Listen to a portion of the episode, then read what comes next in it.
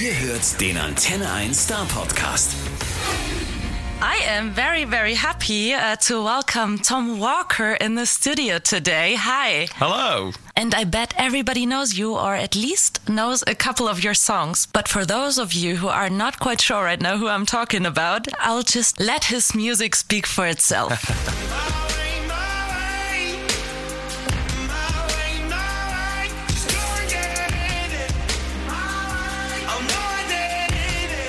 My darling,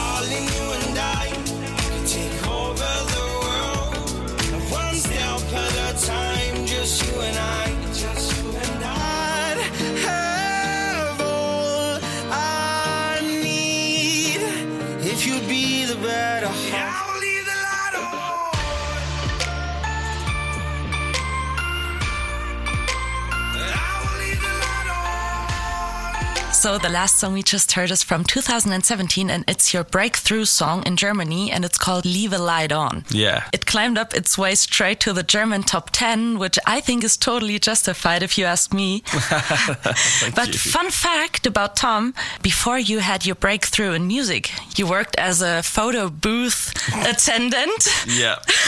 So, which brings me to the question what is your funniest or even craziest story that happened to you as being an attendant in a photo booth box? I, I once did a gig with um, a bunch of like lawyers who had just got like their honorary degrees and they were all like about to become kind of like lawyers and barristers and stuff and they were crazy. They were so crazy for like people who were going to be in charge of like, you know, making laws and fighting for justice. They broke the photo booth, stole all the fancy dress, like broke the smashed the screen on the photo but It was an absolute nightmare. I've never seen anything like it. So yeah, as it turns out, lawyers they're, they're pretty they, they like to party. Put it that way. Okay, wow. Um, today you're not standing here as the photo booth guy anymore, but No, as thankfully. that, but as that famous musician. Has this always been your biggest dream to become big with your music?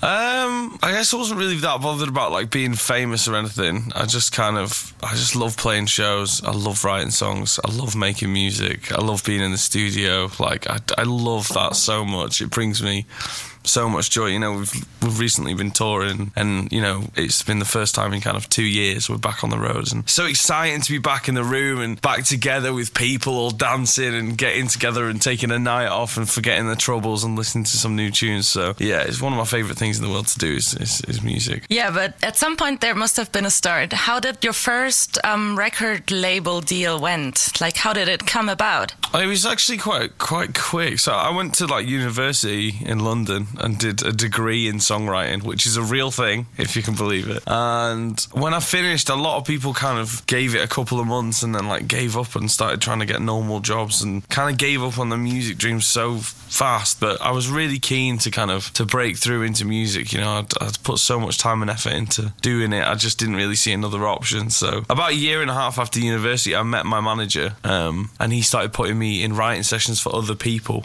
And I just loved it so much. I loved like being in the studio and the buzz of writing. And it all just kind of slowly developed from there. But I think I got my first record deal. I think it was probably 2000, 2015, 2016, something like that. quite some time ago. Yeah, and I, I signed to the first record label that showed any interest, which in hindsight, like, could have been a bad idea, but actually it's gone quite well. So, yeah. Are you still with them? Yeah, I'm still with them. Yeah, That's yeah, cool. yeah. They've been really good to me. Um, but you know, I didn't know anything about the music industry at the time, and I was just like, I want a record deal. I'll take it. You know, so Just give it, I'll yeah, just it. give it to me. Yeah, because I was literally working as a photo booth attendant, and I was giving out leaflets. It's like a, another part-time job. So I was anything to do music full time, I would have taken. But um, thankfully, it's all worked out, and you know, I didn't accidentally sign to like an evil record company or something. Good for you.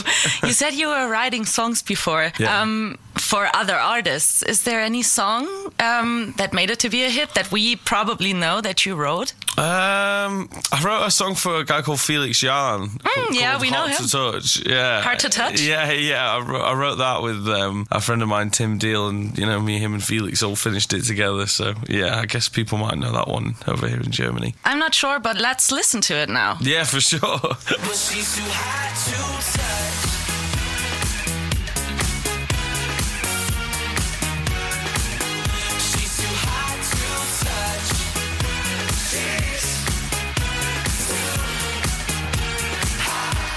Today you write songs for yourself and you brought a really nice new song of you with you today. It's Yeah. called Serotonin. Yeah. And this is I it.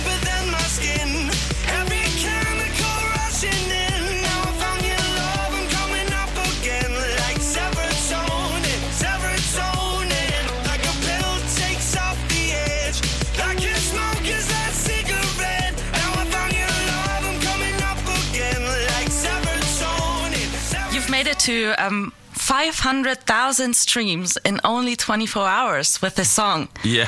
What does it make you feel? I mean, yeah, amazing. It's uh, it's always quite nerve wracking releasing new music and seeing what all the fans are gonna like it, and you know how it's gonna get on radio and all that kind of thing. But it seems to be off to a great start, and everybody seems to be really connecting with it. And I, got to do an amazing music video out in Mexico, which was so much fun. I spent four days in Mexico City, and I've been there before, but only for like a couple days to do promo. I, I never really got to like see the city, so it was amazing to be out there. I mean, the foods and the drink and the people, just everything. It's such a beautiful, gorgeous city. So um, that was loads of fun as well. So yeah, I'm really happy. I'm I'm really really buzzing uh, at the reaction. Um, what can we see in the music video? Um, it's like it's based around a father and daughter, and the father runs like a hot air balloon company, so it's super picturesque. You know, there's like we we got there to shoot at like four o'clock in the morning, just as the sun was about to rise, and they sent up like forty balloons, all in the distance. You can see these hot air balloons, and they flew drones to get all the shots around it, and just it looks so picturesque and, and so beautiful. So I would I would recommend people check that out. Absolutely. I've seen it and I would recommend it too. It's really beautiful. Thank you. Um, but let's get back to the song actually. What is it about?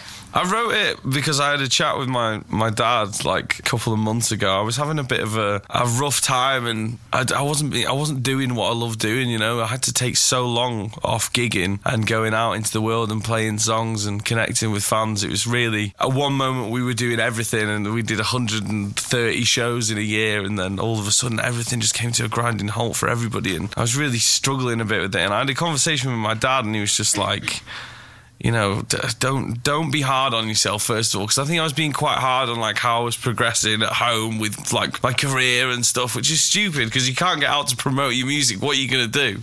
And he just said to me, you know, you can't have the sun without the rain. You can't have the moments where you're truly on top of the world without the moments that you're down in the dirt. And I just thought that was a really cool basis for a song. And he he's been such a wise man. I realised, especially over the pandemic, with my family and my friends and my partner Annie, like I'm so lucky with the people I've got around me. So even if I just had that and nothing else, I'd still be a pretty pretty happy man. Mm. So it's basically about not rushing from one highlight in life to the next one, right? Did I understand that right? Yeah, I mean, it's about enjoying the little wins. Like, not every day can you be like getting a number one album or winning a Brit Award or something like that. And like to just focus on these huge career moments or whatever, or like the the peak of something new is it's unhealthy. You know, I think it's like in the music industry why a lot of artists kind of can run into trouble sometimes because the whole business is just like I'm on top of the world, everything's going terribly. I'm on top of the world, everything's going terribly. There's like never seems to be just like a medium. So,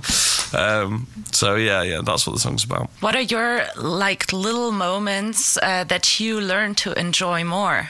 I think, um, especially um, during the pandemic, I was so happy to spend more time with my partner Annie because we'd I'd, I'd been away for like on and off for like four years touring, and we were like kind of passing ships in the night. I'd get to see her for a day, and then I left for another two weeks, and then come home for three days, and then off for three weeks. You know what I mean? So it was so nice to just like realize why we fell in love in the first place all over again. That was so so lovely. So it was kind of a nice silver lining for us. And we moved into our first house together. We bought our first house um, like seven days before the pandemic started. No way. And we'd never lived together, just the two of us. So I was a bit like, oh my god, what if what if it turns out we don't like each other or something, you know?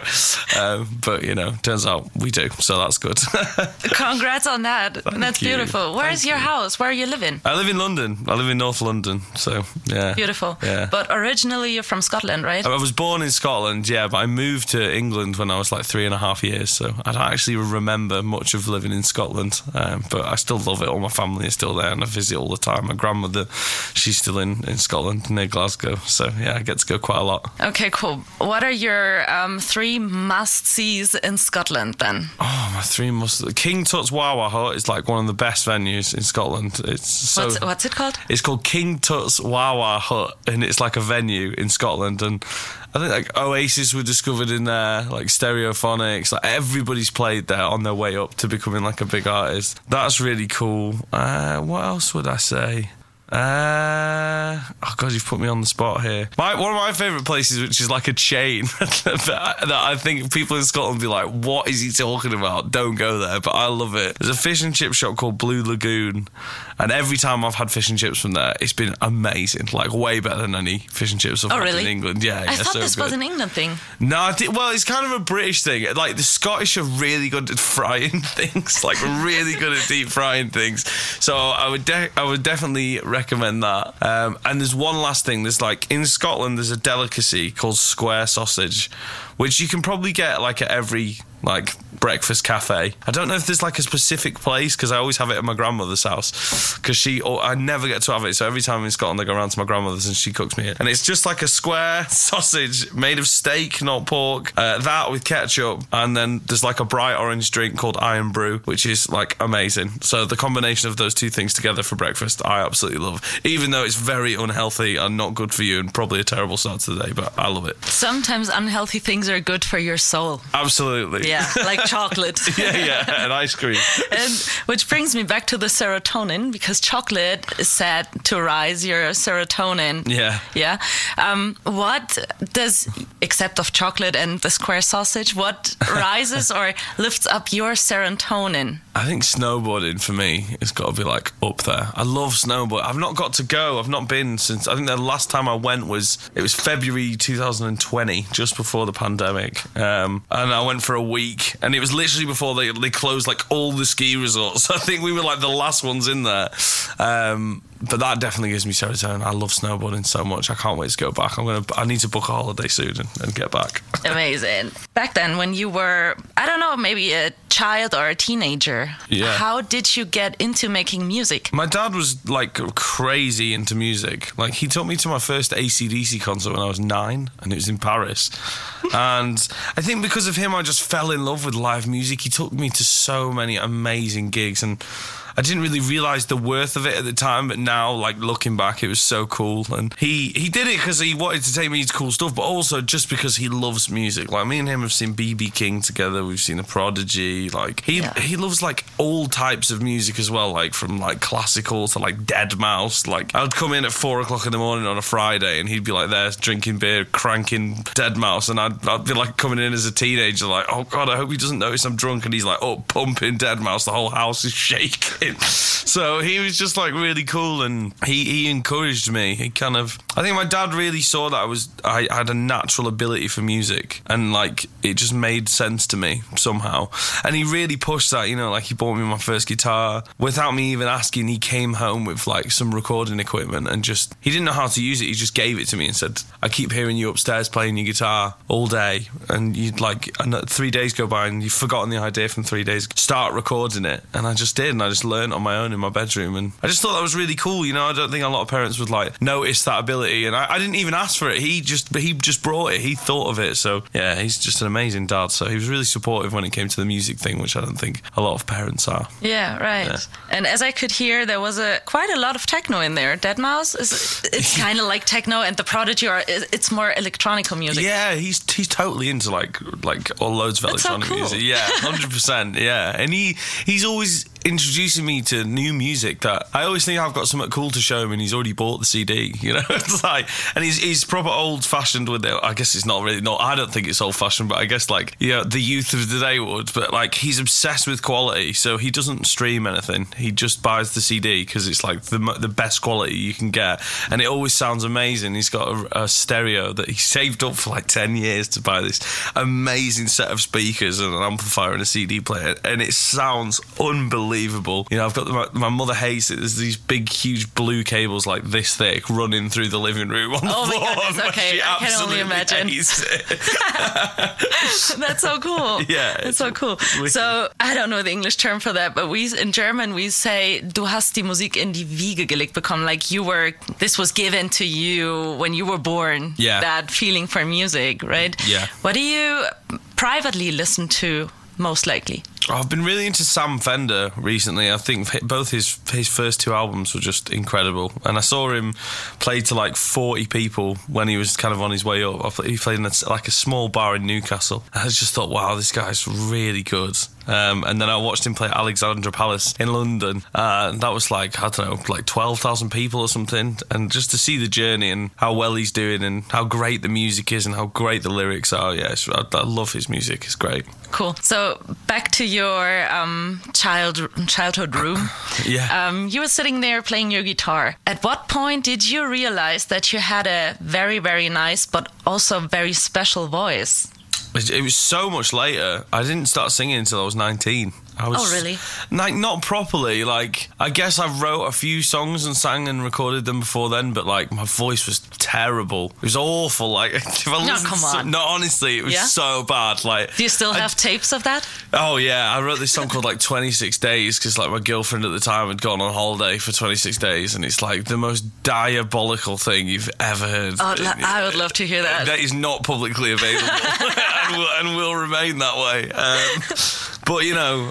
It's um, it took me a long time. The the reason when I got into singing because I went to do a degree in songwriting and because I moved from like near Manchester to London, I didn't know anybody at all. I didn't know any singers. So I didn't have anybody who could sing the songs that I had to write to hand in for the module. So um, so I just started singing them myself, and it was actually my first year tutor who was like, you know, there's something here, like there's something in your voice, and I was like, you know, brushing it off, like, oh no, I need to find somebody good singing. And he was like, you know, I think with a bit of work, like you could, you could really do something with this. I like don't don't dismiss it so easily. So it, you know, and big shout out to him, like Jez Ashurst, because I wrote my first single on my first EP with my first and third year songwriting tutors because they're both professional songwriters. And then that first song I wrote with Jez, Blessings, that became uh, the first EP, and from that song, I got the title from for the debut album, which is "What a Time to Be Alive."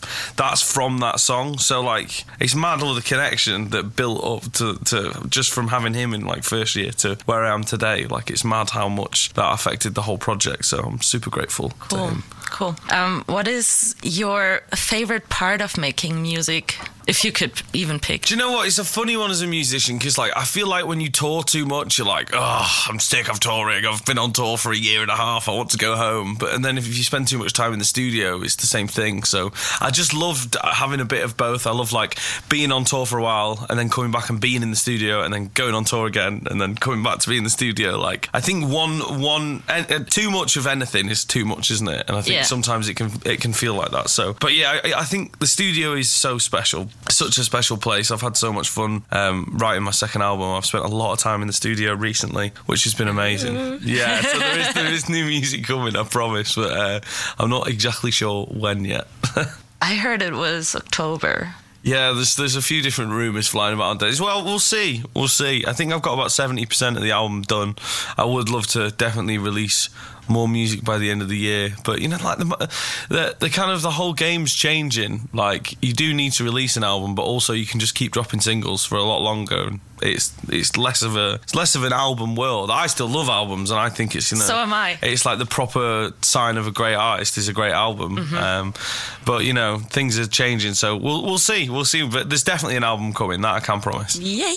I'm excited. It's your second one, right? Yeah, it is. Yeah, Yeah, that's so the difficult second album. Yeah. I, I I bet it will be amazing. Yeah, it's awesome, and you know, I think the first one, I, I, I didn't, I just, I didn't know what I was doing. If I'm to be honest, I Yeah. did not know what I was doing. I was completely winging everything. I was working with loads of different people in loads of different studios in loads of different places, and when I listen back to the album, I can hear that. I can hear that there's like a bit over here and a bit there and a bit over, and it's kind of, it didn't connect together, and I, I, that really really annoyed me. like years after I released it, at the time I didn't really notice, but it kind of annoyed me later on. So this one is much more cohesive. You know, it's got much more of a, a sound to it, and I brought my band in to play certain bits so that like when we do it live it's not going to be totally different like some of the songs we do live from the first album are totally different because they only had electronic drums on and there was no real bass and all that kind of stuff so i tried to tie the two things together like the you know kind of in the box production and the live band on this album so i'm really excited for people to hear that Yeah, cool. Um, actually, well, you were touring up until today. I'm so sorry to say. Um, to get everybody in the boat, um, there was a OneRepublic um, concert tonight, and Tom was the f- how do you say that? support Support, act the yeah. support act, right? But it got cancelled because of um, illness. Yeah, yeah. The lead singer Ryan's not feeling very well, and he's lost his voice. So um, it's such a shame because it's our first time back in Europe touring for, for two years, and I always love doing gigs in, in Germany. So it's it's uh, it's upsetting, but we'll be back. It's not the end. It's it's.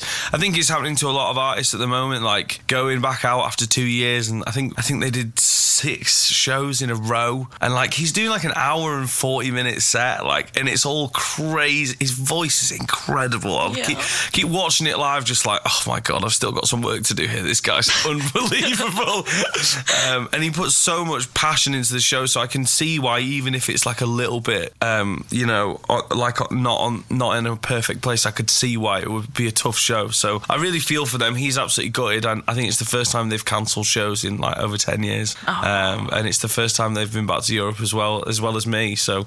Um, yeah, it's really, it's really, it's really tough. But these things happen. We'll, we'll be back. We'll rearrange something.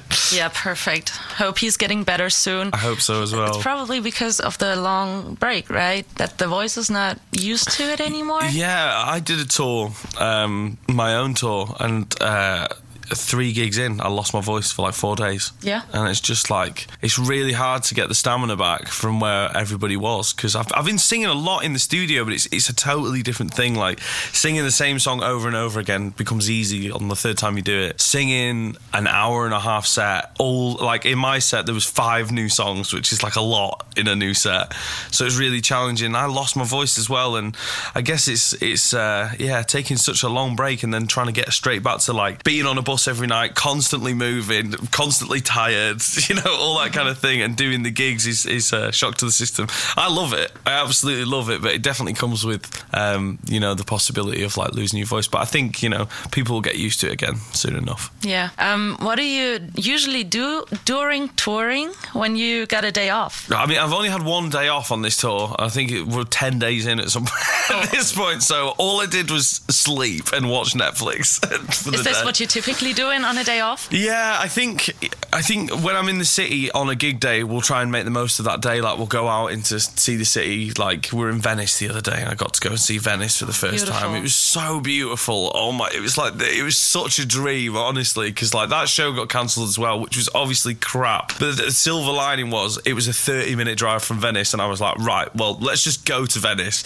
And then I was there drinking red wine and these little breads with delicious Italian meats on the top in the street. The sun was shining. I was like, it's a Oh, crap, perfect. it's a crap day, but it's not too bad here. This is lovely. Do you know what I mean? So uh, it's nice to go out and see um, a bit of a bit of the city and just wander around aimlessly and take some pictures and stuff. I love doing that on a show day. But yeah, on a day off, I normally just try and chill if I can, unless I'm in a place I've never seen before or something like that. Yeah. Uh, have you ever been to Stuttgart before?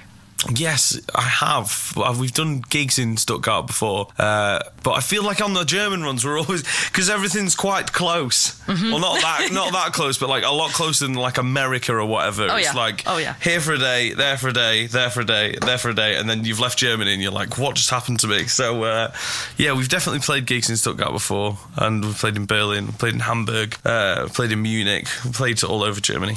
And you said you like Germany, right? I love Germany. Why? Yeah, I just I think it's really cool. It's a really cool place. I'm a big fan of cars as well. So like BMW and Mercedes being from Germany. Like my all time dream is to go around the Nurburgring at some point. I would love to do that. That would be absolutely sick. That's on my bucket list of things to do. Uh, there was talk about the, taking a tour bus round there for a laugh because you can anybody can just go on. Um, but we didn't we didn't manage to fit that in on this tour. Maybe next time. Maybe next time. Yeah. So the last thing I want to um, talk to you about about is um, social media. Sure. Because it's, I feel like it's gotten more and more important for musicians as well, right? Yeah. And you're active on social media too. Yes, yes. Um, how much would you say does it help an artist to make his music big? I think these days, um, and and believe me, this is coming from a place where I, when I signed my record deal, I didn't have a Facebook account, I didn't have Twitter, and I didn't have Instagram. I didn't even know what Twitter was. Like I got signed solely on my songs, and that was it. That is so rare these days, which is such a shame. But also. Artists have got this huge tool um, at their advantage, which is like it, you know, free promotion essentially, like things that the record labels would have to pay hundreds of thousands for back in the day. You can essentially do for free now. So I think it's a double-edged sword. You know, like spending too much time on social media is just I don't think it's, it's you know too much of anything is just not good. Um, but also having all this free promotion at, the, at your fingertips and be, and being able to like you know I've got this little box with me. It's probably about the size of a little lunch box, and I've got my whole like studio in there. Do you know what I mean? I can record wherever in the world now. crazy. You know, you couldn't do that 20 years ago. So it's just it's with technology, everything's changing and advancing. And it's it's frustrating in music because you just think you've figured out the game, and then the next day it completely changes, and that's just how it's always been. You know, we've gone from like vinyl to tapes, from tapes to CDs, CDs to like you know downloads, downloads to streaming. It's just, just how the music industry is. So I think you have to you have to take every tool that you've got to your advantage and, and try and use it. What's going to be next after streaming? I don't know. I really don't know. Uh, My my only worry is like people's attention spans. Like songs are getting so short now. It's crazy. There's like You realize that too. it's nuts. Oh. There's like songs like coming out that are like two minutes, and I'm like, and they Yeah. they they they like people just aren't writing middle eight bridges anymore. And I'm just like, where's the bridge? Where's the bridge gone? Yeah. Um. So yeah, it's uh, it's it's, but you know, I think changes change always comes with good and bad things. So, um, my last question actually is since you are not playing a concert tonight, would you love to play for us? Yeah, absolutely. yeah, no problem. I'm just kidding. But I was thinking maybe you want to give a little concert here at the station. No, you don't have to. We were thinking, we were trying to sort something like that out, to be honest, but uh, we've ended up just doing lots of promo today, so I'm visiting a few other radio stations. Yeah. Uh, so my apologies, I can't do a gig for you today, but next time, a thousand percent. Next time we'll line it up before we'll give you two hours and then you can go. Yeah. It was so, so nice to have you over. Pleasure. Um, thank you for having me. Thanks yeah. for having me on, and thank you for the time. I really appreciate it. Der Star Podcast bei Antenne 1.